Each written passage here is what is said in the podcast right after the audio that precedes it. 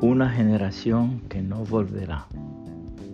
Pero tú, oh Señor, te sentarás en tu trono para siempre. Tu fama durará por todas las generaciones. Salmo 102, 12, nueva traducción viviente. Alguien hizo la siguiente reflexión sobre la generación que no volverá. Una generación que fue a la escuela y volvió a pie una generación que hizo la tarea solo para salir lo antes posible a jugar en la calle. Una generación que jugaba al escondite cuando oscurecía. Una generación que hizo pasteles de barro. Una generación que coleccionaba canicas. Una generación que amaba las golosinas. Una generación que jugaba al valero, al yoyo, al trompo, a las canicas. Una generación que hizo juguetes de papel con sus propias manos. Una generación que coleccionó fotos y álbumes de, de recortes. Una generación que tuvo padres, no ancianos.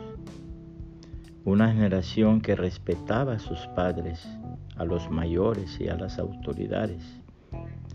Una generación que tenía responsabilidades que cumplir en los oficios de la casa.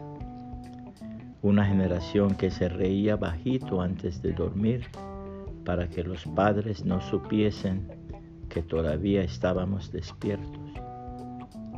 Una generación que está pasando y desafortunadamente nunca volverá. El rey Salomón escribió estas palabras. Estas son las palabras del maestro, hijo del rey David y gobernante de Jerusalén. Nada tiene sentido, dice el maestro, ningún sentido en absoluto. ¿Qué obtiene la gente con trabajar tanto bajo el sol? Las generaciones van y vienen, pero la tierra nunca cambia. El sol sale y se pone y se apresura a dar toda la vuelta para volver a salir. El viento sopla hacia el sur y luego gira hacia el norte. Da vueltas y vueltas soplando en círculos. Los ríos desembocan en el mar, pero el mar nunca se llena. Luego el agua vuelve a los ríos y sale nuevamente al mar. Todo es tan tedioso, imposible de describir.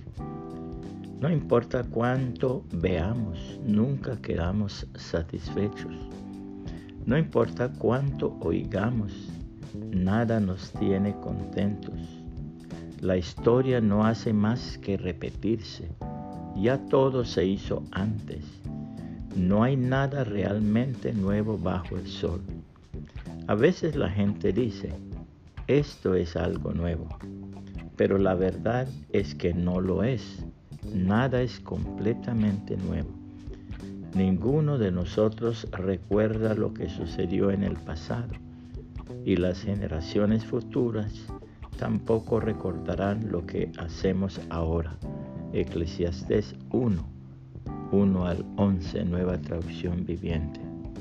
Puede compartir este mensaje y que el Señor Jesucristo le bendiga y le guarde.